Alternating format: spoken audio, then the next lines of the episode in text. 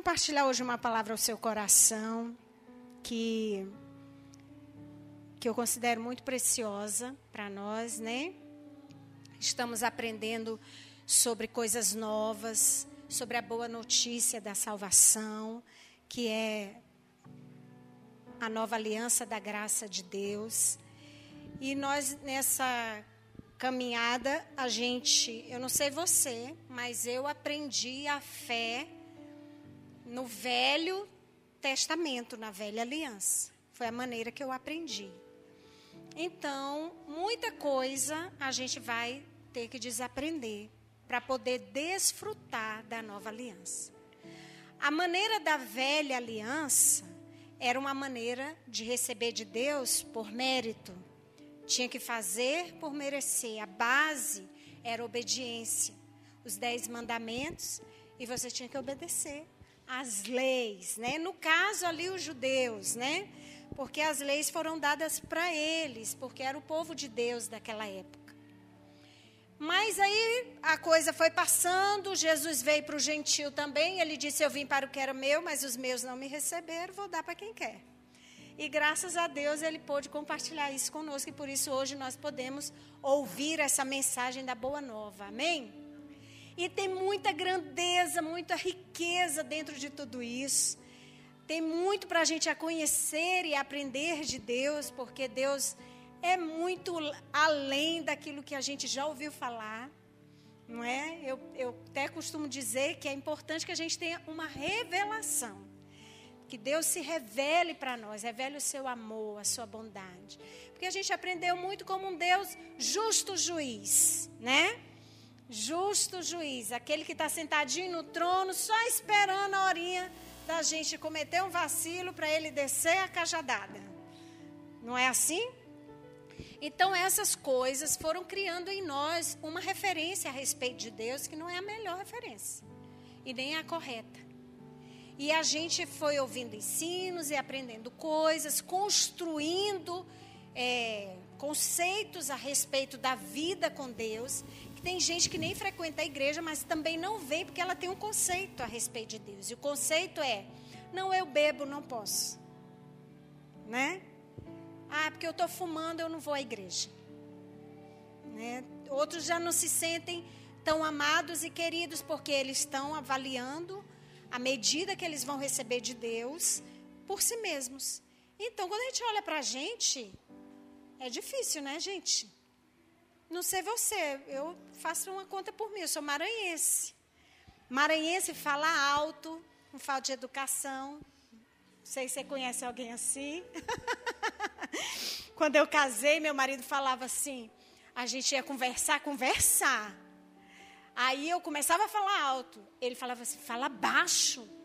Para que, que você está gritando? Eu digo: não estou gritando. Ele olha isso, já está gritando. E eu não conseguia perceber que eu estava gritando. E eu ficava, cara, que chato você ficar falando esse negócio. Estou gritando com você. E ele dizia, meu bem, fala baixo. Aí eu reuni depois disso com minha família. E aí, sentada, ouvindo minhas tias conversando, eu falei, cara, eu falo alto. Eu fui ver minhas tias na reunião da família, todo mundo gritando, ninguém fala baixo. Eu digo, é por isso que o outro fala que eu estou gritando. Eu é meu jeito de falar. Ele disse, meu bem, pois a gente vai ter que orar, porque, meu Deus do céu, tu fala alto demais. então, às vezes, a gente condiciona a bênção de Deus, o favor de Deus, a esse comportamento bem mais educado, polido, né? Não era, não era bem o meu caso. Então, imagina. Ia ter que escalar uma montanha para ver se o favor de Deus vinha. Só que aí a gente vai aprendendo, né? E graças a Deus, em vida, estou viva, bem viva, para desfrutar dessa maravilha que é a nova aliança da graça de Deus. Está muito banalizado hoje essa palavra graça, porque a religião resolveu dizer que graça é uma maneira de viver pecado com justificativa, né? E não tem nada a ver com isso. Aí é coisa de religioso preocupado com o comportamento correto. Porque a graça de Deus é a coisa mais preciosa que ele podia compartilhar conosco. A graça de Deus não é uma doutrina, a graça de Deus é uma pessoa. A Bíblia diz que a lei veio por intermédio de Moisés. Vocês lembram? Moisés subiu o monte. E quando ele desce, ele desce com as tábuas da lei. Ele traz a lei para o povo. A Bíblia diz: a lei veio por intermédio de Moisés. Mas a graça e a verdade vieram por Jesus Cristo. Foram dadas por Ele. Quer dizer, a graça é uma pessoa e essa pessoa é Jesus. Já aí tem uma distância de uma aliança para outra. Não que a velha aliança da lei não tenha tido o seu valor, ela teve. Mas a, ela tinha também um propósito, mostrar para o homem que o homem não dava conta de ter aquele padrão que era era um padrão conferido no, no molde de Deus. Então ali os dez mandamentos eles estão mostrando a grandeza de Deus, um ser perfeito. E aí você quer viver por lei? Foram o que os homens pediram naquela época. Não fale Deus contigo e tu traz as, as coisas e nós vamos obedecer. Traga as notícias, o que, que a gente tem que fazer. E não era o propósito de Deus, depois você pode ler lá com calma em Êxodo 19, em outro momento também eu vou falar sobre isso aqui, mais calma, né? Só sobre isso, porque não é sobre isso que eu vou falar hoje. Então a lei tinha um propósito, que era mostrar para o homem que ele precisaria agora de um Salvador, porque ele não estava reconhecendo a necessidade dele de Deus. Achou que só dá as ordenanças e a gente faz. E às vezes a gente ainda é assim né? A gente vai para muitas pessoas que vão ao psicólogo, eles vão para procurar uma maneira, o que que eu tenho que fazer para poder conseguir, né, acertar o passo. Hoje o coach tem estratégia para tudo, dez passos para isso, três maneiras daquilo. Lê esse livro, acorda cedo, toma banho gelado, dá um pulo, dá um grito aí de, de valente, de, de né, de guerreiro, e você vai pôr o guerreiro para fora, ai, grita, né? Então, o homem está sempre tentando uma maneira de achar uma, um jeito de ser abençoado, de entrar no favor. Aí é que entra o escândalo da nova aliança da graça, porque não existe uma maneira que nós possamos fazer para alcançar o favor. Graça significa favor e merecido aí já tirou todas as possibilidades de existir uma maneira de se encaixar no padrão que alguém possa dizer que existe para receber bênção de Deus. Porque se é imerecido, não há nada que eu possa fazer para merecer. Aliás, caso eu tente fazer, eu posso perder o favor imerecido, né? Então a lei ela tinha esse propósito de levar as pessoas a encontrarem uma maneira de receber a bênção.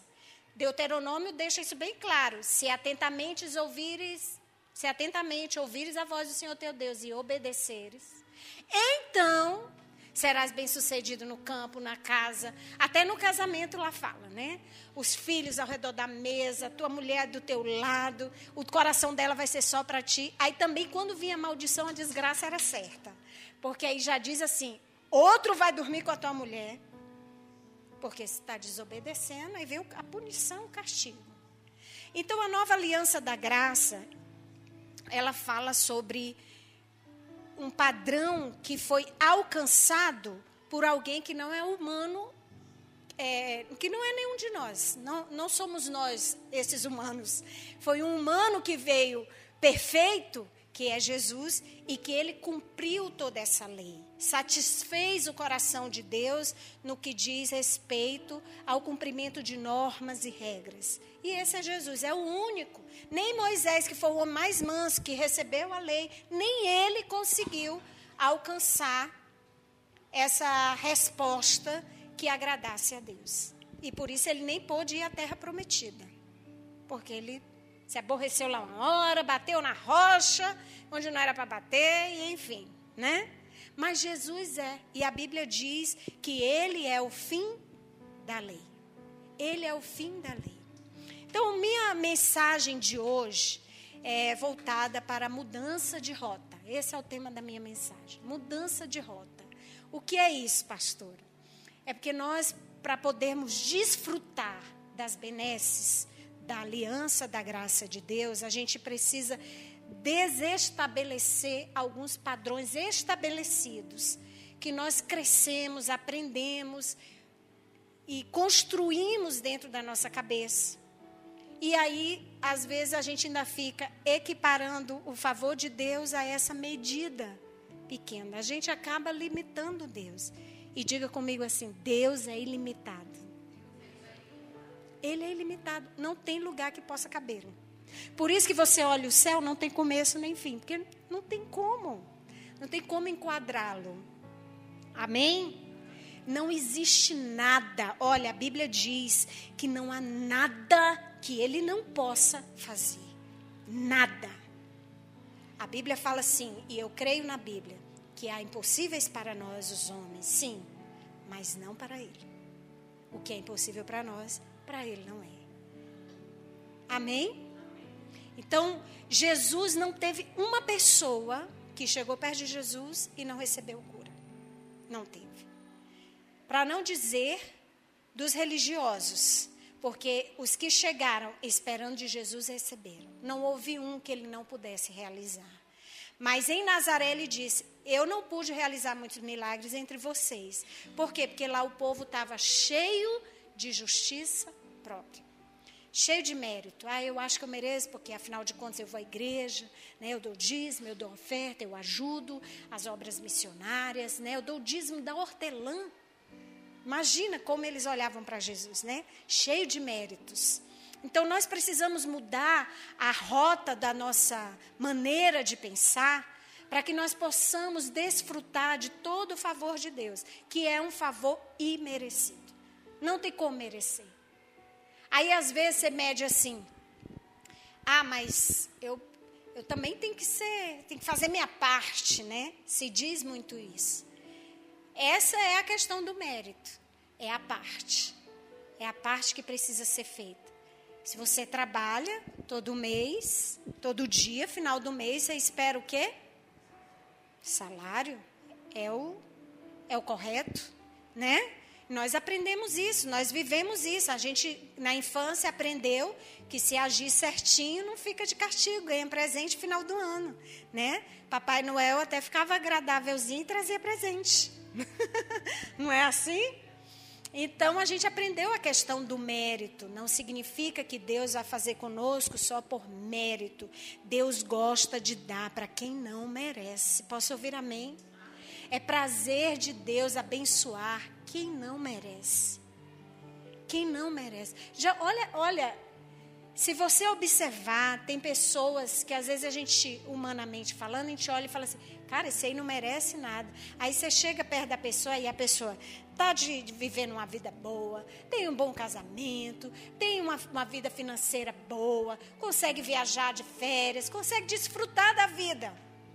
Aí você olha, a pessoa não, às vezes não crê nem em Deus, não lê Bíblia, não ora, né?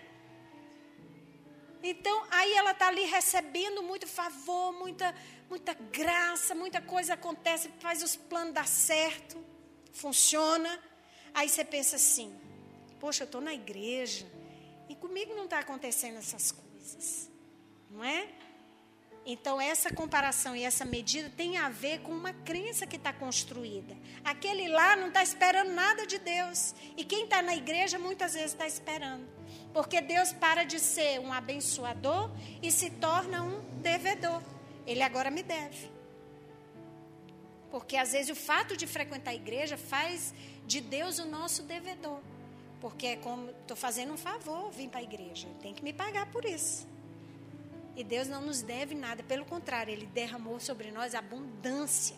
Quando fala de graça, só o fato da gente estar vivo já é abundância de Deus para nós é abundância de favor. Demonstra o coração dele cheio de amor, cheio de vontade de se relacionar com pessoas como nós. E ele tem prazer nisso. Amém? Então nós precisamos mudar a rota dos nossos pensamentos, da nossa ideia, das nossas crenças, para que a gente possa receber de Deus. Não é pelo que merece, não é pelo que aconteceu antes. Ah, mas minhas, minha, minhas tias viveram isso, minha avó viveu isso, meu avô, meu, meu bisavô, sei lá, que eu vi uma história.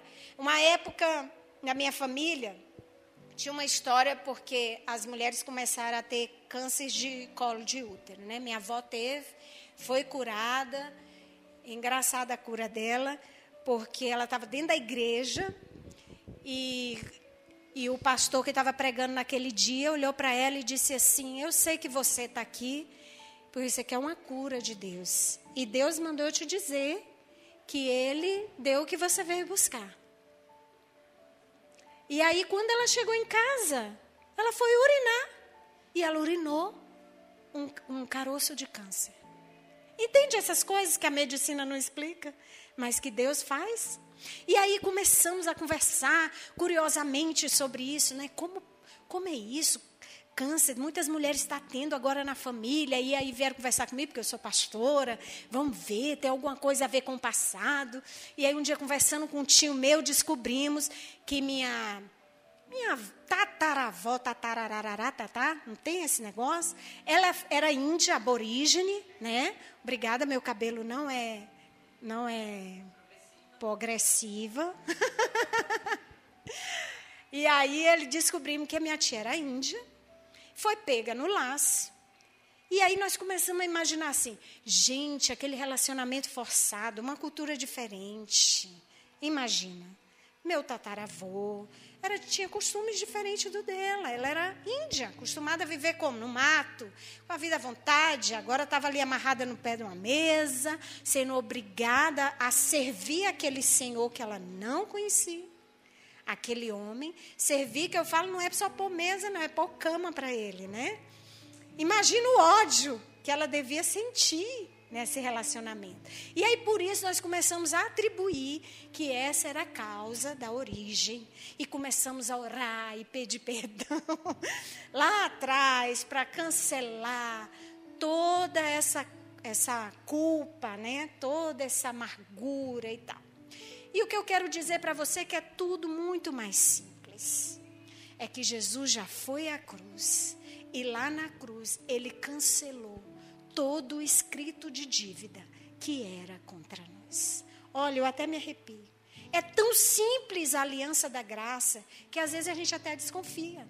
Porque não tem essa coisa de voltar e escrever antepassado, o que, que houve, como foi. Imagina quem nem conhece, quem é órfão. Quer dizer que então ele vai viver amaldiçoado porque ele não sabe as origens para pedir perdão. Então tudo foi cancelado na cruz de Cristo. E é por isso que é uma obra de fé, porque não depende de nenhum mérito e esforço nosso. É tudo no esforço de Cristo. Tem tudo a ver com o que ele fez. Não tem a ver com o que os nossos avós fizeram ou deixaram de fazer, mas tem a ver com a pessoa dele. O que ele fez? A isso valeu. Isso foi considerado por Deus. Então toda a culpa agora foi lançada sobre ele. Não tem mais culpa. Está entendendo que a gente precisa transicionar essa maneira de pensar para a gente poder desfrutar desse favor grandioso que é a nova aliança da graça de Deus? As coisas podem não estar tão boas agora, mas elas vão melhorar, porque Deus me prometeu. Como que ele me prometeu? Através de Cristo. Eu não merecia, mas Jesus merece. E se ele merece, eu recebo, porque nesse mundo eu sou como ele é. Posso ouvir amém? Nesse mundo eu sou como ele é. Então, por isso que Jesus inicia a caminhada dele com João Batista, dizendo: arrependei-vos. Vocês lembram o contexto ali que Jesus estava falando com quem? Com um povo religioso, acostumado com a lei.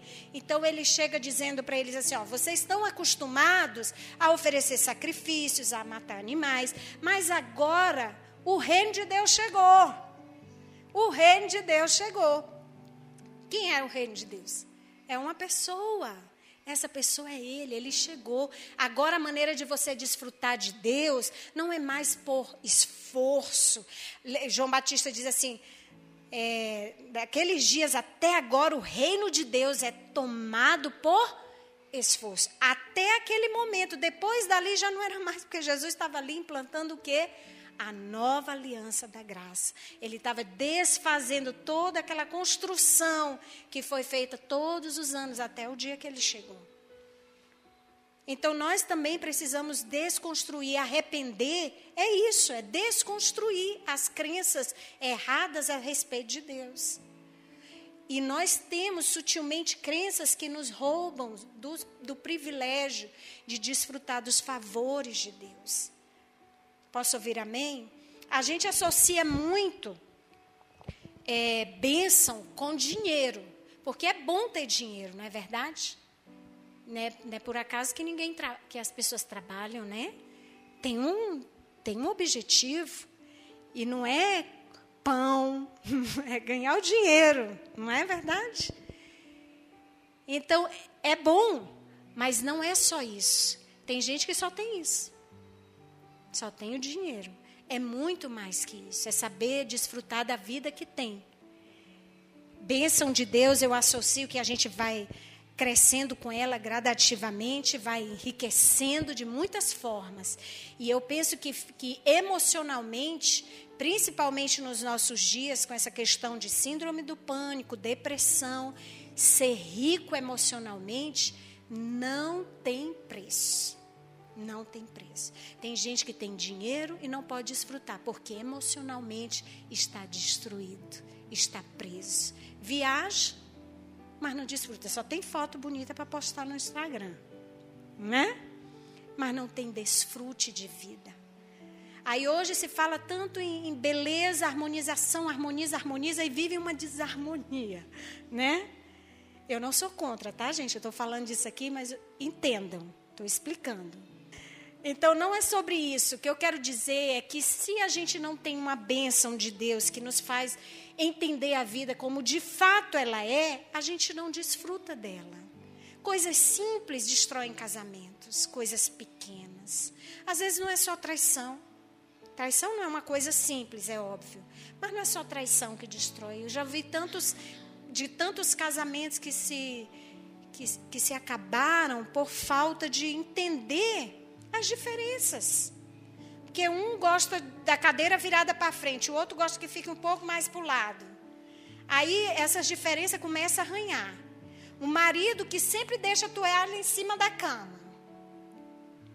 Não fecha a porta do armário. Aí a mulher já é aquela que ela está cansada, ela já não está pronta todo dia para aquele momento do casamento, né? Que por aí dizem que sexo no casamento é game over. É verdade isso, mulheres? essa palavra não se cumpre na minha vida. Porque para mim é o início. Não é? Óbvio que a gente não é prostituta, que prostituta ela vai ganhar dinheiro com isso. Então ela finge que está tá legal todo dia. E a gente não está legal todo dia, isso é verdade. Mas a gente tem favor de Deus para poder viver bem o relacionamento, não é? Então essas diferenças são coisas que, que Deus vai nos dando e nós vamos crescendo nisso, amém? Então vamos lá, vamos aprofundar mais aqui. Paulo disse assim, ó, Romanos 12, 2, vocês já conhecem bem, mas eu quero repetir. Ele diz assim: não se amoldem ao padrão deste mundo, mas transformem-se pela renovação da sua mente. E eu quero aqui falar para vocês sobre o padrão deste mundo porque como igreja acaba que a religião traz muito essa questão. Fulano é do mundo, fulano canta música do mundo. Peraí, mas onde está todo mundo? É, não é? Fernanda Brum canta música onde? No mundo. Então não é esse mundo que Paulo está se referindo aqui. O que está, ele está querendo dizer é sobre um século, é sobre uma crença de um século daquela maneira de pensar daquela época e da nossa época. Aqui na nossa geração existe uma maneira de pensar.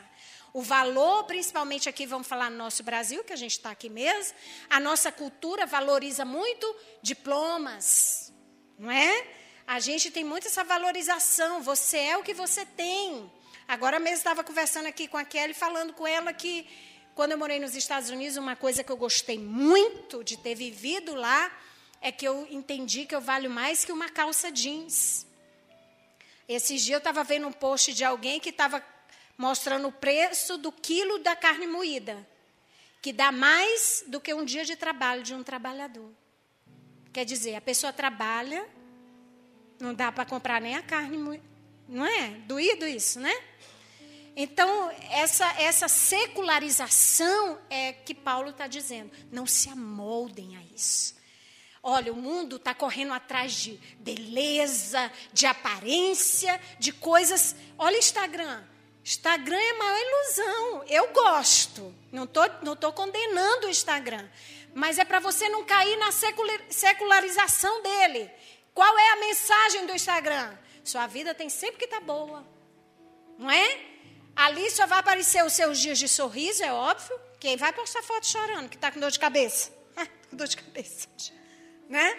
Quem vai mostrar a hora da faxina? Eu gritando, vai fazer um vídeo. Ah, se Raíssa ou Caleb fizer. Porque Raíssa, Raíssa filma tudo, que ela é blogueira, gente, minha nora. filma tudo. Então, quem vai postar esse momento? Não, lá vai aparecer eu lendo a Bíblia, eu pregando, né?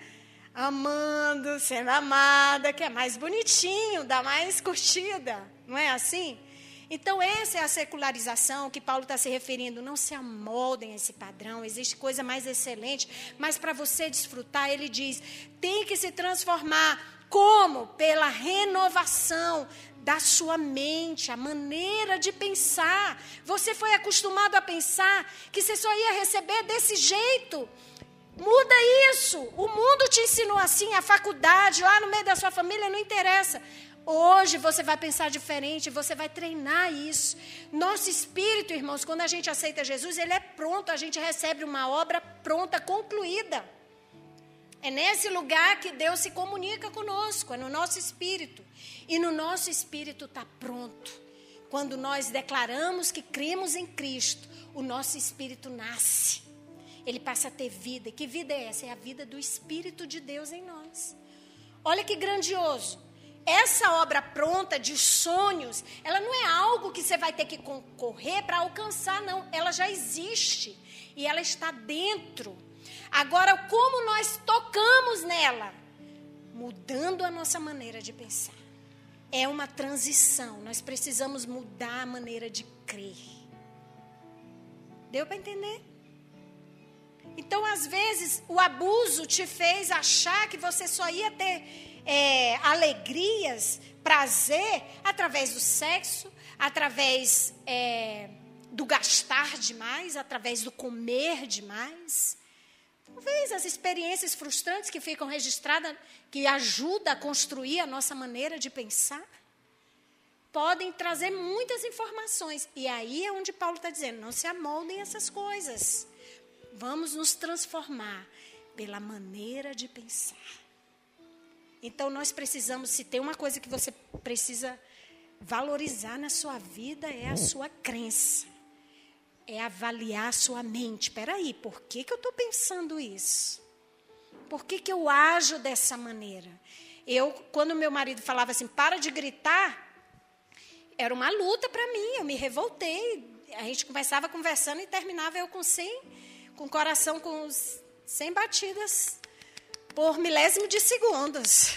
E eu já estava com a mão para trás assim, porque eu falava, se eu deixar para frente, esses dedos pode achar uma cara ali no meio, né? Então eu falava, não posso, meu Deus. E aí eu ficava enervada e eu comecei a pensar, por que, que eu falo alto? Aí eu lembrei, cresci no meio de pessoas que falam alto, é cultural. Luísa também é maranhense. Vou acusar ela ali, ela fala alto também. O marido dela também fala para ela. Não é, Ricardo? Olha lá. Fala alto, minha conterrânea. e aí é, é, é sem querer. Mas ainda tive um agravante. Minha mãe falava alto, não falava baixo. E aí eu comecei a analisar a minha maneira de pensar. Peraí, eu, se tem gente que fala baixo, por que, que eu falo alto? Então eu posso mudar isso. Porque transformai-vos pela renovação da vossa mente, Paulo está dizendo que é algo que não veio pronto. É essa parte que a gente faz, é mudar a maneira de pensar. E foi aí que eu comecei a me educar, reeducar. Quando eu ia falar, falo baixo. E às vezes ainda falo, conversando com os filhos, conversando assim, né? Vou reclamar de alguma coisa ainda. Era! Eu, gente, para que, que eu estou falando alto, gente? Já estão me ouvindo aqui nesse tom? Aí eles falam, tô, mãe, normalzinho. Eu falei, pois é, perdoa a mamãe e ora pela gente, né? vai orando e vai relevando, que a gente está sendo transformado. Então, vai mudando a maneira. Então, você começa a a ver porquê de certas coisas. Já se diz por aí que se você quer ter resultados diferentes, você precisa fazer coisas diferentes. Você não alcança resultado diferente fazendo sempre as mesmas coisas. E é verdade. Por muito tempo eu lutei dentro da igreja tentando mudar pessoas. Eu sou pastora há quantos anos já? Quase, acho que tem uns, uns 19 anos. Só de pastoreio. Eu, eu na missão já estou desde 1997. Então, são muitos anos. E passei muito tempo tentando mudar pessoas, só que com as crenças as mesmas. Os resultados, então, eram os mesmos. E eu só vi diferença quando você muda a maneira de pensar. Quando você muda a maneira de pensar a respeito de Deus, fica tudo mais fácil, mais leve. Aí tentava fazer os jovens ser santos. Ah, não beija na boca antes de casar enchia os meninos de mordaça, de coisas para não pecar. Aí os bichinhos para a igreja, tudo se espremendo dentro da roupa, porque quanto mais você diz não faz, mais é que vem o desejo de fazer. Aí já beijava normalmente antes de ir para a igreja. Aí quando vai para a igreja, ouviu dizer não beija na boca antes de casar, o que que acontece? A baba escorre, amigo. Tem controle não. Não é? Caleb, pequenininho, vivia mexendo nas tomadas e elas ainda não eram assim, para dentro, como são hoje, que é para proteger. Na época não era. E eu falava, toda vez eu corria para cima dele, tirava a mãozinha dele, não põe a mão aí, meu filho. Ele não entendia o que era choque. E eu dizia, isso dá choque. E ele, curioso, um dia a gente estava reunido em casa fazendo uma célula, me distraí com Caleb e só ouvi um pipoco de energia. Aí eu falei, ué, que foi isso? É no poste? Que eu olhei Caleb roxinho na parede, se tremendo, os dedos queimados. Ele pegou a chave do carro e enfiou. Aí, aí, olha como foi mais longe. Ele podia só ter pego um choque, mas não, ele queimou os dedos. Por quê? Porque cada vez que eu disse para ele, não põe a mão aí, ativava nele aquela coisa que ativa na gente. Aí eu vou fazer. Falou para eu não fazer agora que eu quero. Por que não? Não é? Por que, que eu não posso? e aí foi assim que ele descobriu que era choque. Né, Caleb? Olha só, Paulo fala assim, ó, para que sejam capazes, quando você for transformado na maneira de pensar, o que ele diz?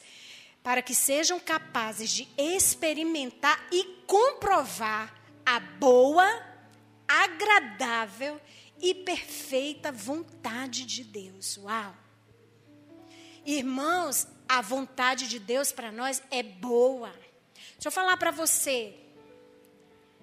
Eu vou falar disso na frente. Vamos logo para o primeiro ponto. A Bíblia diz assim, ó, Provérbios 23, 7. Como imagina o homem, assim ele é.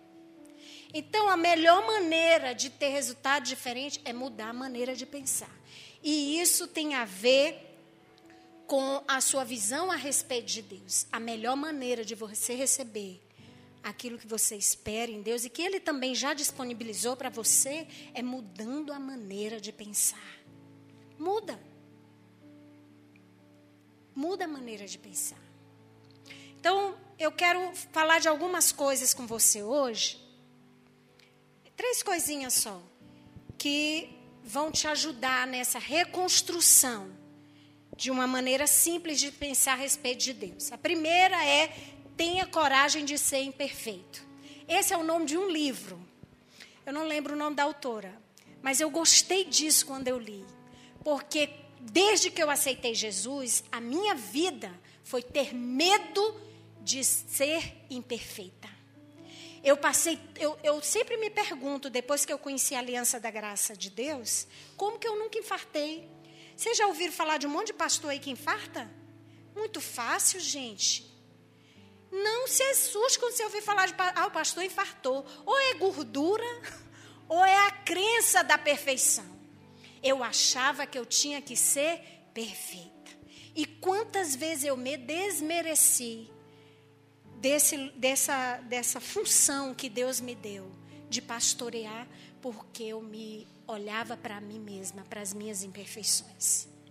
Quantas vezes me desqualifiquei como esposa, porque eu me comparava com aquelas que tinham aparência de perfeição. Porque a gente só olha a aparência, né? A gente não sabe o dia a dia. A gente não sabe como que a pessoa faz na hora da dor de barriga. E é tudo igual. E fede igualzinho. Não é? Solta pum fedido, comeu comida estragada, as tripas vira, não é? Não passa desodorante, fede. É tudo igual. Não escova o dente, tem bafo, cárie, tártaro. Às vezes fecha a boca. Que é isso, irmão? É tártaro. Estou exagerando, gente. Misericórdia. Então, desconstrua essa essa imagem de ter que ser alguém perfeito para ser agradável a Deus. Desconstrua isso. Você não tem que ser a, a esposa perfeita, a mulher perfeita, o homem perfeito, o filho perfeito, o discípulo perfeito. Não, você só tem que ser você. O filho amado de Deus está bom. Já é grande. Para que mais? E aí, dentro disso, por exemplo, Caleb, o meu filho perfeito, é agradável, vou usar ele, né? Porque é meu filho e a gente tem liberdade para fazer isso. Mas ele teve uma fase da vida dele que ele mentia mais do que o próprio Satanás. Satanás estava indo lá pedir licença. Falava, posso mentir agora? Porque diz que o pai da mentira sou eu, né? E quanto mais ele mentia, mais punição ele tinha, mais, mais eu exigia dele, mais castigo ele levava. E aí ele já tinha um castigo, eu colocava castigo sobre castigo. Olha como Deus é diferente. A, a, palavra de Deus diz que a vida com Ele é graça sobre graça. É onda de graça sobre onda de graça. É favor e merecido. É Deus dando. Você não está merecendo, mas Ele está dando mais para você. Está dando mais favor, está dando mais amor, está dando mais condição de você crescer, de desfrutar da vida. É onda de graça sobre graça. E eu era o contrário. Eu fazia mais imposição. Ah, vai ler mais Bíblia, vai orar mais. E detalhe, tinha que me dizer o que Deus falou com ele. E aí depois, quando Deus me libertou desse cárcere, né, da perfeição, porque ele era filho de pastor e ele tinha que ser exemplo para os demais. Quando eu tirei ele desse cárcere, que Deus me tirou primeiro, eu fui lá e tirei ele, né? Falei, não, pode sair. Abri o cárcere, ele falou, sai daí, meu filho. Pode mentir. Pode mentir. Sabe, quando eu tirei aquela, aquela pressão de exigir dele só verdade, nunca mentir, aí eu comecei a pensar, cara, mas até eu, às vezes eu minto. Não é todo dia, toda hora, mas às vezes eu tenho uma, uma coisinha ali. Vocês não escandalizam comigo, não, né, irmãos? Eu sou assim mesmo. E Deus me escolheu, acredita? Gente, eu estou impressionada. Então, então, o que, que acontece? Quando eu parei de dar essa pressão, naturalmente, Caleb parou de se esconder. Porque não tinha aquela exigência da perfeição. Sabe? Talvez, vez ou outra, eu, acho, eu acredito que ele me conte alguma coisa que não seja tão verdadeira. Mas também não me ofende mais. Não altera o valor de quem ele é para mim.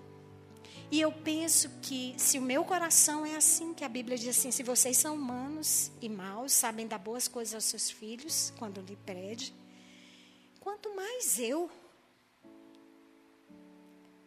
Entende? Se eu sou assim, sou limitada, imagine Deus que é ilimitado. Então desconstrua essa coisa de querer ser a pessoa certinha, a que fala baixo, a que é. Eu estava assistindo esses dias a Fazenda e estava aquela Miss, a Jaque. Meu Deus, a postura da mulher é incrível. Ela senta assim, me inspirou, né? Mas tem aquela coisa de ser sempre certinho, de fazer tudo certinho, de ser bom com todo mundo. Não existe isso, amor. Tem aquele dia que tem aquela pessoinha que tira você do sério.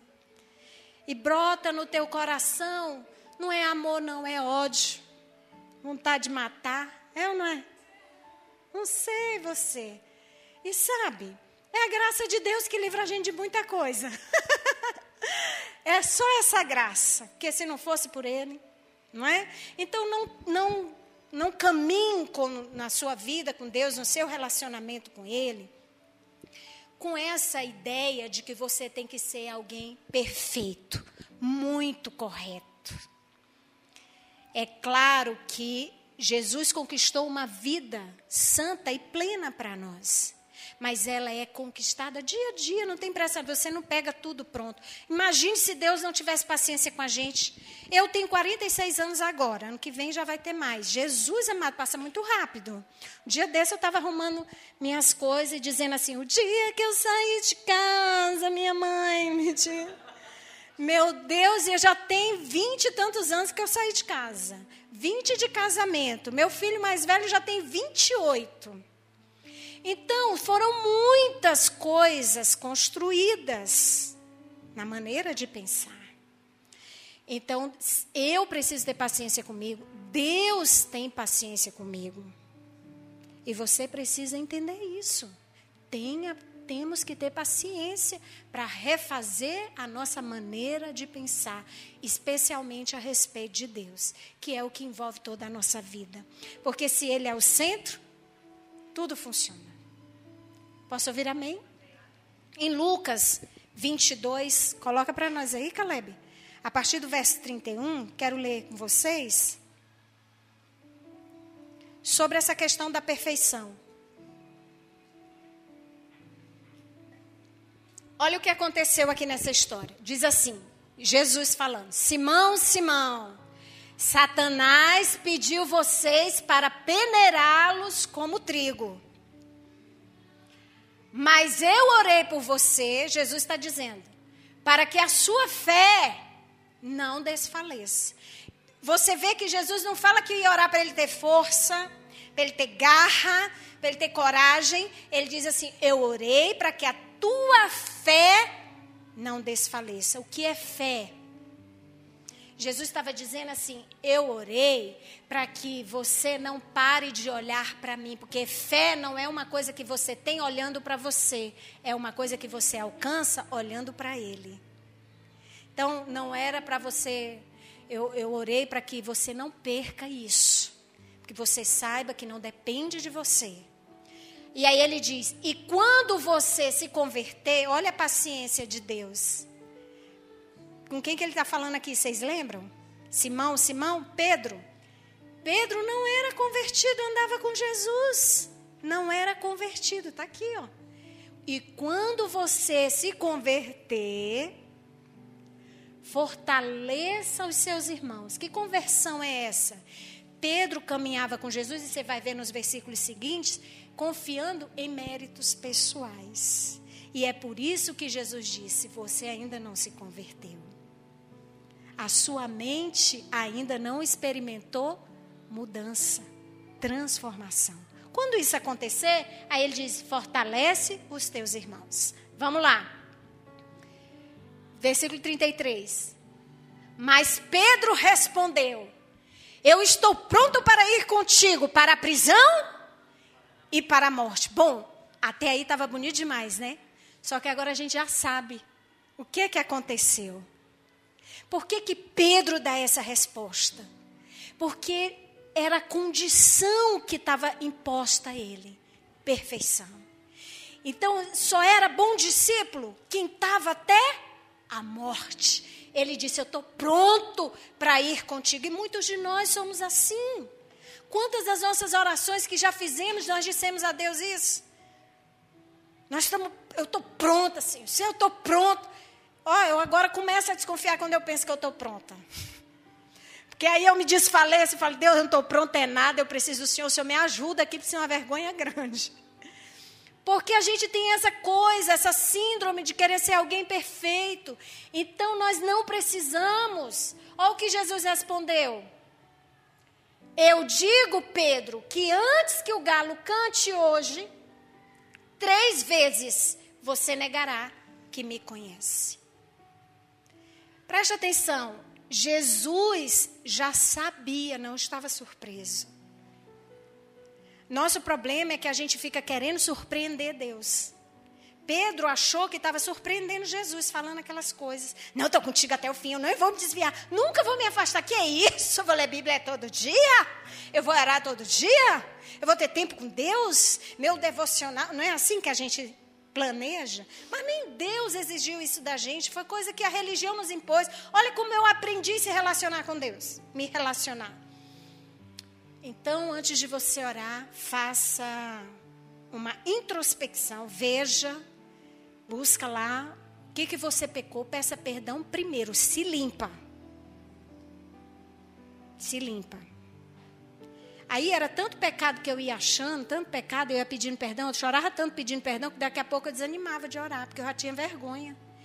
E sabe aquelas coisas que você repete ela várias vezes, você fala, prometeu até para Deus, aí eu ia fazer meu devocional, eu desanimei, porque eu falava assim, não, não quero orar não, porque toda vez que eu ver eu tenho que lembrar que eu fiz aquilo de novo, que eu disse que eu não ia fazer. E lá estava eu fazendo. Então, qual é a ousadia que eu tinha de esperar de Deus alguma coisa boa ao meu favor? Nenhuma, eu estava cheia de culpa. Ou como você vai se relacionar com Deus cheia de vergonha? Não tem como. Por isso que Jesus foi lá na cruz e tirou a nossa vergonha. O escrito de dívida que era contra nós. A vergonha, Jesus tirou levou sobre ele, para que a gente possa entrar com ousadia. É assim que dizem Hebreus: entremos confiadamente junto ao trono da graça, a fim de recebermos misericórdia e acharmos graça para socorro em ocasião oportuna. Gente, isso é gigante! As religiões, os deuses das religiões não podem oferecer graça. Porque você tem que merecer para ter. Toda religião é assim. Essa é a única grandeza. É, é o que deixa o cristianismo anos-luz de distância das religiões. É que você não precisa fazer nada para merecer e tem direito a tudo. Jesus disse para Pedro: Pedro, ok, eu vou, eu, vou, eu vou ler, eu vou reler, fazer uma releitura dessa conversa aqui. Jesus chega, olha Pedro e fala: Pedro, é o seguinte, meu filho. Meu filho, tu frequenta a igreja tanto tempo. Mas a tua cabeça é cheia de ideias distorcidas, de coisas que tu aprendeu aí na tradição, com os familiares, na igreja que tu frequenta. Tu pensa muita coisa de mim não é legal, tu acha que é o teu esforço, é fazendo coisas boas, né? Boas obras. Tu acha que é por esse caminho. Mas deixa eu te dizer, tu vai descobrir que não é por esse caminho. E quando tu descobrir isso, eu até já orei por ti, para tu não ficar tão chocado a ponto de morrer na fé. É isso que Jesus estava dizendo. E eu penso que Jesus fez essa oração por mim, porque eu acreditava tanto nas coisas que eu fazia, que o dia que eu descobri que não era, eu, eu pensei: se Jesus não tivesse feito isso por mim, eu tinha morrido porque eu fiquei chocada. Irmãos, eu fiquei tão chocada que eu nem queria ir para a igreja. Eu morava, minha, minha casa, a igreja era aqui, o salão. E eu não ia. Eu fiquei uns dois meses sem ir para a igreja. Porque eu fiquei chocada. Porque eu passei anos-luz como Pedro. Eu estou contigo até a morte. Mas não estava, não. Tinha uma afliçãozinha, já dava preguiça de ler Bíblia, já dava preguiça de ter comunhão, né? Então Jesus estava dizendo: Eu já orei por ti, fica tranquilo. E aí Pedro, na linguagem dele, responde como: Não, Jesus, fica tranquilo que eu não vou te deixar, não. Ó, oh, que isso? Estamos juntos, estamos juntos. né? Pedro, ó, estamos juntos até o fim, hein? Pose de Instagram. Jesus disse: Pedro, não é não, filho, mas fica tranquilo, ó, o galo vai cantar. Aí quando ele terminar de cantar, que tu já tiver feito o que tu vai fazer, que é me negar, lembra do que eu estou te dizendo. Eu estou junto contigo até o fim. Não importa se você não está comigo. Era isso que Jesus disse para ele. E é isso que eu quero dizer para você, que Jesus tem para você também. Não importa se você não estiver com ele até o fim. Porque ele já te pôs num lugar que não tem como você sair de lá. É até o fim. Não depende de você. Não há o que você faça que possa surpreender Deus. Nem para o bem e nem para o mal. Não há nada. Nada que você faça. Ah, hoje eu fui uma boa esposa, meu marido estava lá com febre, eu cuidei dele. Ontem ele estava com calafrio, meu, no caso, né? Se tremendo em cima da cama, pus cinco cobertas, ainda encostei as costinhas nele para esquentar, que o calor do corpo é o que mais esquenta, né? Aí fiquei lá, olha como eu sou uma boa esposa. Nossa, Deus, então eu vou orar agora, porque eu, te, eu posso pedir. Não. Não, nem essa coisa de ser boa esposa e nem o dia que eu gritei com ele. Não tem nada a ver comigo. Jesus disse: Eu vou orar para a tua fé não desfalecer. Para tu não deixar de olhar para mim. Porque essa é uma obra de fé e não de esforço humano. Posso ouvir amém? Então tenha paciência com você. Seus atos podem ser mudados, sim, mas tenha paciência. Eles podem e serão, porque nós temos uma obra pronta, completa, realizada no nosso espírito e nós podemos, podemos trazê-la para cá, transicionando a nossa maneira de pensar. É possível, irmãos. É possível. Se não fosse, Deus não teria dito. Porque ele, a, a parte difícil ele fez. Essa é a parte simples da coisa. Deu para entender? Simples assim. Então nós não precisamos nos sacrificar, nos violentarmos para parecermos uma coisa que não somos. Não, Deus ama quem você é. E Deus vem trabalhando isso comigo desde cedo e eu não conseguia entender. Porque eu lembro que quando eu comecei a pregar, eu a primeira vez eu fui assim toda batista, né? Porque minhas origens são batistas. E aí eu fui toda meus os pastores batistas, é, boa noite, irmãos, a paz do Senhor. Sejam bem-vindos a essa reunião, né? Saúde os irmãos com ósculo santo. Amém. Irmãos, a palavra de hoje, o tema é mudança de rota. Primeiro ponto. Segundo ponto. Terceiro ponto. Amém, irmãos? Coloque sua mão no seu coração. Fique genoflexo na presença de Deus. Aí tinha gente no culto. O que é genoflexo, gente? É ajoelhado. Então os batistas são assim, cheios das novidades. E eu fui assim, preguei. Quando eu terminei de pregar, que eu cheguei em casa, Deus falou comigo assim: queria tanto ver você pregar. Aí eu falei: será que foi Deus que falou comigo? Que isso? Aí ele: foi eu mesmo. Eu disse: não, mas eu acabei de pregar, o senhor está de graça. Isso é engraçado também, né? E aí ele disse: Não, minha filha, eu sou engraçado, sou divertido. Mas eu estou falando de verdade, eu queria ver você pregar. Porque aquela Ercília que pregou lá, eu não conheço. A que eu escolhi, que eu chamei, ela é engraçada, ela é brincalhona, ela é divertida.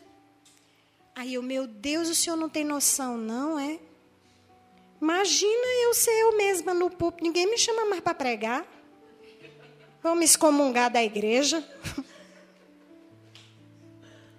E Deus falou assim comigo: Eu quero ver você pregar. E aí eu fui criando coragem. Falei: Se ele é Deus e falou isso, eu não sou mais doida que ele. Ele é mais que eu, né? Aí fui, irmãos, preguei. Vocês, a maioria de vocês já me conhece, já me viram pregar algumas vezes, né?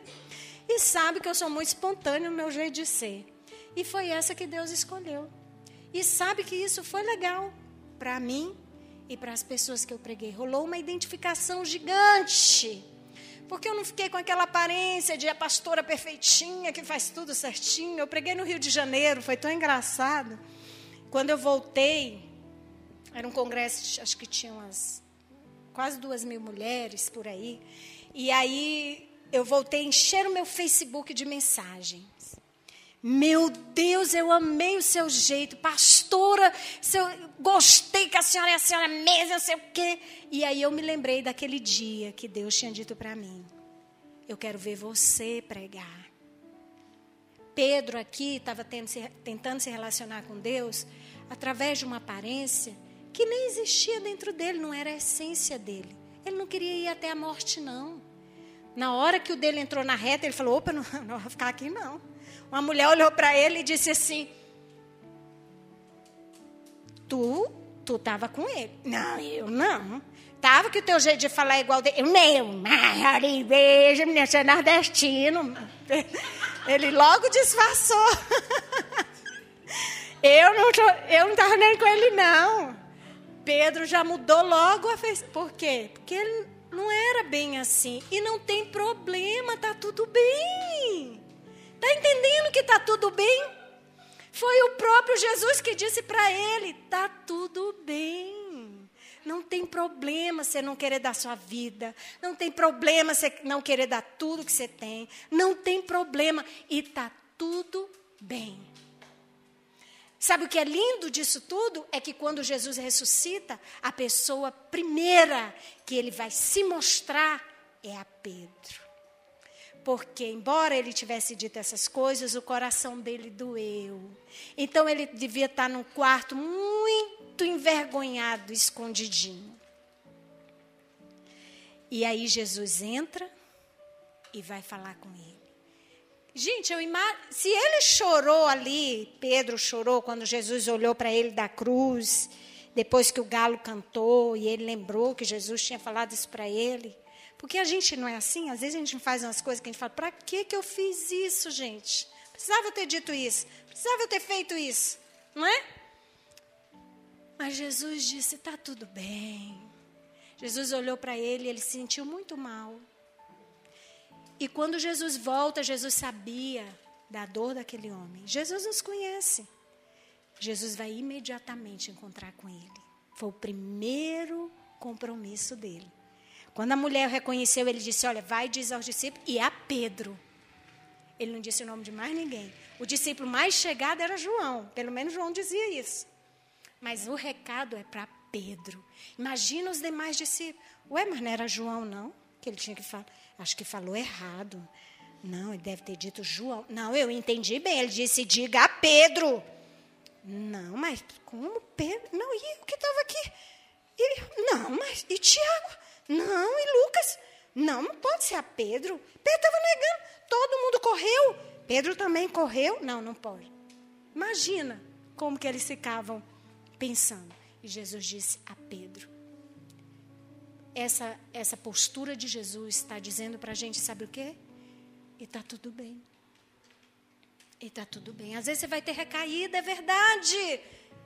E está tudo bem. Está aqui, ó. Não sou eu só que estou dizendo. Jesus disse isso. Ah, eu errei para caramba. Imagina, eu quando eu fui mãe solteira, a época que eu fiquei mãe solteira, eu tinha uma culpa de não ter família para o meu filho. De não ter um pai, de não ter um lar para ele, assim, uma coisa legal para dar para ele. Eu tinha muita culpa, achava que eu nunca ia casar. Fiquei por muito tempo pensando que eu não merecia. Tem 20 anos que eu sou casada, graças a Deus, sou muito amada, meu marido me ama muito. Estava contando um pouco a história, outro momento eu conto de novo. Sabe, Deus me deu graça, favor, tive recaídas, tive erros e está tudo bem. O plano dele não mudou. O bom coração dele permanece o mesmo para nos abençoar. Amém? Segundo, combata insistentemente os sentimentos ruins com a verdade do Evangelho de Cristo. O que é isso? As coisas que a gente crê geram em nós sentimentos. As nossas crenças geram sentimentos. Mas não é porque a gente sentiu que seja verdade, que seja daquele jeito que a gente sentiu. Especialmente se ele está ligado a alguma frustração, a algum trauma, a alguma decepção. Porque a nossa tendência é focar no negativo. Essa é a nossa tendência. Lá no Éden, eu acho que começou lá, né? Porque Adão não precisava preocupar com nada. Até o dia que ele pecou. Porque a parte da preocupação era de Deus. Adão acordou, ele brotou, pôs a cara no sol no dia que era de descanso. Adão só acordou para a vida lá na frente, propositadamente, porque Deus quis assim. Primeiro descansa, depois trabalha. Qual é a ordem hoje? Trabalha para depois descansar. E olhe lá, Agora, qual é o propósito de Deus? Não é só o descanso físico, é aqui dentro. Porque descanso não é só deitar na cama ou ficar no sofá sem fazer nada. Descanso é muito mais que isso. Não é verdade? É aqui, ó, na cabeça. Então Adão não tinha preocupações. Ele não plantava e estava colhendo. Ele não limpava e estava limpo. Quando Eva apareceu, não foi para limpar a casa, não, irmãos. Foi para desfrutar junto com ele, desfrutar, revirando o zoinho, que é melhor ainda. Aleluia, posso ouvir aleluia, igreja? Ô, oh, Lebaxês, que é mistério de Deus, né? Imagina, aí ele pecou. Aí agora ele começou a se preocupar com as coisas. Porque agora ele tinha com que se ocupar. E daí vem os sentimentos, as coisas ruins. Deixa eu falar algo para você. Insista em não dar vazão aos sentimentos ruins. Tem situações que elas disparam em nós um gatilho que nos leva lá naquela coisa ruim que a gente viveu. Então, essa é a hora de você tomar posição, lembrar de Paulo falando com a igreja de Roma: transformai-vos pela renovação da vossa mente. Não é porque foi uma vez, sempre será. Não. Isso aqui vai mudar, porque Deus é bom para mim. E muda o foco. Começa a pensar coisas diferentes, começa a dizer coisas boas para você a respeito de Deus. Arrepender, irmãos, não é uma vez na vida, não, é diariamente, a todo tempo. Porque arrependimento não é questão de chorar e. Ah, não, é mudar a maneira de pensar, é metanoia. Mudar a maneira. Eu estava pensando para cá, eu vou pensar para cá agora. Por isso que eu comecei falando sobre tenha coragem de ser imperfeito. Porque precisa coragem. Entende? Amém? Então, insista, não aceita. Olha o que diz em Hebreus 11:6. Ora, sem fé é impossível agradar a Deus, porque é necessário que aquele que se aproxima de Deus creia que ele existe e que é galardoador dos que o buscam. Sabe o que é galardoador? É presenteador, gosta de dar presentes. Tá vendo como a Bíblia, a Nova Aliança fala de Deus? Galardoador, é amigo, a, boa, a vontade dele é boa, perfeita, agradável. Não é desagradável. Ele é agradável vai fazer coisas para o nosso bem, tem bons pensamentos a nosso respeito. Olha que lindo! Esse é o nosso Deus. Então, aqui na hora do sentimento negativo, lembra disso. Não, não vai ser assim não. Porque Deus tem coisas boas para mim. Ah, já senti isso tantas vezes. Sentiu tantas vezes agora chegou a hora de mudar. Amém? É isso que Paulo está dizendo para essa igreja, que vocês já viveram tanta coisa ruim. Chega, gente! Vamos nos transformar pela maneira de pensar. Vamos pensar diferente. Foi sempre assim, porque sempre pensou desse jeito. Vamos mudar isso aí agora. Vamos pensar na nova aliança da graça de Deus. Vamos olhar para Deus como Ele realmente é, sem filtro, sem, sem véu. Lembra que Moisés usava um véu no rosto, na face, para que o povo não visse o brilho indo embora da face dele? Porque ele queria ter glória diante dos homens. Então ele pôs o véu para esconder, porque a glória estava indo embora. Porque não dependia dele, dependia só de Deus, e Deus estava tirando já. E ele não queria que o povo visse que ele estava sem glória. Então pôs um, um véu. O véu do templo foi rasgado. Por que o véu do templo foi rasgado? Porque havia uma separação entre o homem e Deus. Ninguém podia passar daquele véu, porque morria. Mas esse véu foi rasgado, agora nós temos acesso à presença desse Deus que é bom. Eu não preciso de um apóstolo, bispo, arcebispo, querubim, serafim, Gabriel, Manuel, Samuel, sei lá quem é, para orar por mim. Eu mesma posso falar com Ele em nome de Jesus, amém? Eu mesma posso pedir, Ele me ouve e me responde, simples assim. Então não aceite que os sentimentos ruins digam para você não vai dar certo. Ah, sua vida amorosa, ih, sempre foi assim, não vai dar certo. E lembra, ó, não é só tu não, tem um monte aí, ó. Olha ali fulano, olha ciclano, porque a mensagem vem assim, né? Ainda tem os exemplos. Então você vai dizer: é, tem fulano, tem ciclano, mas eu tenho Deus e eu creio nele e não depende de mim, depende dele e ele quer. A questão é que ele quer. Lembra daquele homem que disse assim: Senhor, se tu podes, me cura. Ele disse assim: Eu não só posso, eu quero curar você. Seja livre do seu mal. E é isso que Jesus está falando para nós agora. Eu não só quero, eu não só posso, eu quero que você tenha uma vida cheia das coisas que você deseja. É isso que eu quero. E por último, terceiro, ninguém aprende e nem muda pela dor. Tem gente que fala, ah, deixa fulano sofrer que uma hora aprende. Não aprende. Se dor mudasse as pessoas, hospital não era hospital, era igreja. Dor não muda ninguém. Dor machuca. Dor fere. Dor cicatriza, mas dói até Deus vir fazer uma obra naquele lugar da ferida. Não é verdade? A gente, todos nós já tivemos nossas dores, cada um no seu quadrado, né?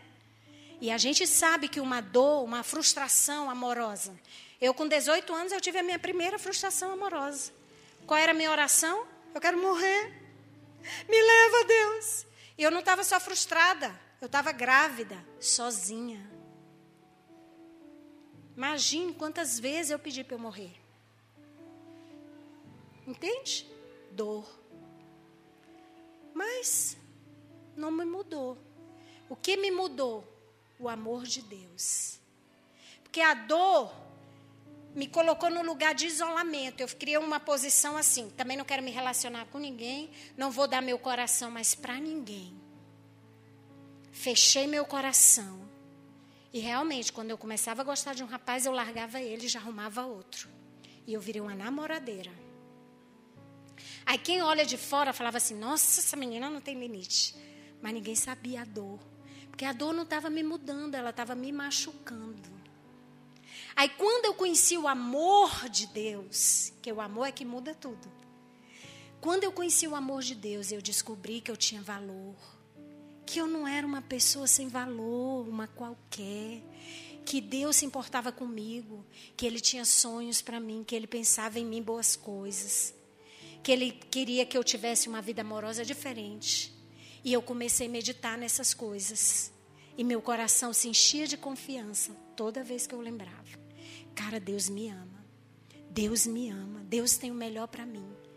E sabe quando veio essa confiança, os sentimentos negativos não tiveram mais lugar. Por várias vezes eles vinham. A igreja mesmo as meninas adoravam falar, né? Que ninguém na igreja tem inveja, não, irmã. É só mesmo. Às vezes a gente comenta assim, mas nem inveja, não. As meninas chegavam para mim me dar notícia mais que ninguém precisava saber. Elas queriam me contar. É tipo assim, um rapazinho lá me olhou, me elogiou pra caramba para elas. Aí disse assim: Essília é linda. Pena que ela tem um filho. Onde que foi? Na minha ferida, na minha dor. E aí, na hora que elas falaram aquela palavra, as emoções negativas começaram a vir, todas. Ai, meu Deus, será que eu vou casar? Aí ela vem cheia de pergunta, né? Será que eu vou ser feliz um dia? Será que eu vou ter uma família? Meu Deus, será? E aí Deus vinha no meu coração, porque o Espírito Santo não está para nós para dizer o nosso pecado, ele está para nós para nos convencer da justiça.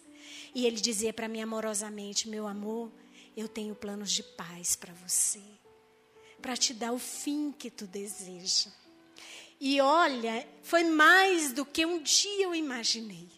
Tem 20 anos que eu tenho uma alegria de falar disso, do meu casamento, porque eu sou muito abençoada e feliz na minha casa. A gente não é um casal perfeito, mas só ser amado, essa segurança de ser amado não tem preço, de ser valorizado ele não me trata pelas coisas que ele não gosta, ele me trata por quem eu sou. Me valoriza por quem eu sou e vice-versa. A gente tem essa troca. E eu sei que não é mérito nosso, é favor e merecido, é graça sendo derramado sobre nossas vidas. E quando eu olho para esses 20 anos, eu lembro desses dias. E por isso eu escrevi isso aqui para você. Não ache que você vai aprender pela dor e nem Deus vai fazer assim com você. E nem ninguém. A Bíblia diz que é a bondade de Deus que leva o homem a mudanças. É bondade e não crueldade. É bondade de Deus. É bondade. E eu tenho hoje com Gabriela, mais, né? Porque Caleb já tem 18 anos, já, tá aprendendo, já aprendeu a andar sozinho, né? Desde cedo a gente ensina isso para ele. Hoje é a vez da, agora é a vez da Gabriela, que ainda vai completar 10 anos. E Gabriela ainda desobedece, faz coisas que eu falo, não faça isso. Ela vai lá e faz. Aí eu penso assim, ah, eu vou, vou fazer isso, vou pôr ela assim, porque na hora que o menino desobedece dá uma raiva, não dá? Mas aí eu lembro assim, não, mas Deus não é assim comigo. Deus tem paciência e Ele é bom para mim. Ele me dá sempre o que eu não mereço. Então eu dou para ela o quê? O que ela não merece. Merecia ficar de castigo, né, Gabriela? Desculpa, mãe. Eu disse, não, mas está desculpada, minha filha. Sempre vai ter perdão para você. Agora, se mamãe está falando isso, é porque não é ruim, não é para mim, não. É ruim para você. Você não precisa viver assim. Nós somos livres para ser obediente. Porque desobediência é escravidão. E nós não somos mais escravos. Eu falo para ela. Nós somos livres. E aí eu faço uma dádiva na vida dela. Entende? Para mudar, para quebrar esse padrão que a gente aprendeu. Se passar de ano, ganha um presente. Se não passar, não ganha. É mérito. Não é que é errado, entendam, porque aqui a gente tem que usar umas certas condições. Mas eu quero mais que ela tenha mais da bondade de Deus. Porque da dor, a vida em si já traz. Não é? Porque também a dor faz parte da nossa vida que é para a gente crescer. Porque se tem coisas que não nos amadurece tanto quanto a dor. Não é? Caleb parou de pôr o dedo na tomada quando ele sentiu a dor do choque. Entende? Mas saiba, não é Deus, não é vontade de Deus que a gente viva na dor. A Covid, pânico, a doença, ai, tá vindo um enxame de gafanhotos, né? Enxame não, como é? Que enxame não é de abelha, né, gente? Corta isso aí na edição. Não, pode deixar, porque essa sou eu mesmo. a nuvem de gafanhotos, né? Não, fica tranquilo. Isso ali não é propósito de Deus para nós.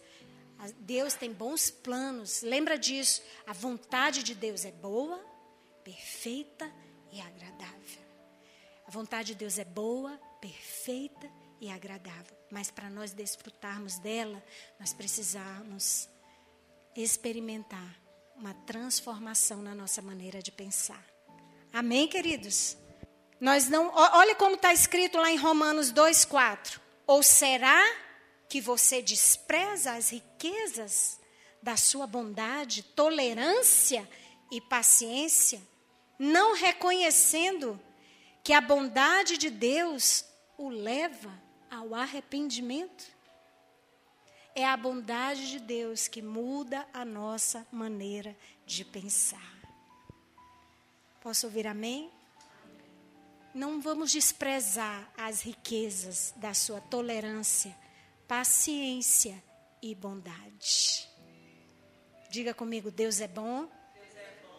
Deus é muito bom. Em todo tempo, Deus é bom. E quando eu não entender, Deus é bom. Nada mudou. Agora, naquela hora, como é que eu me posiciono?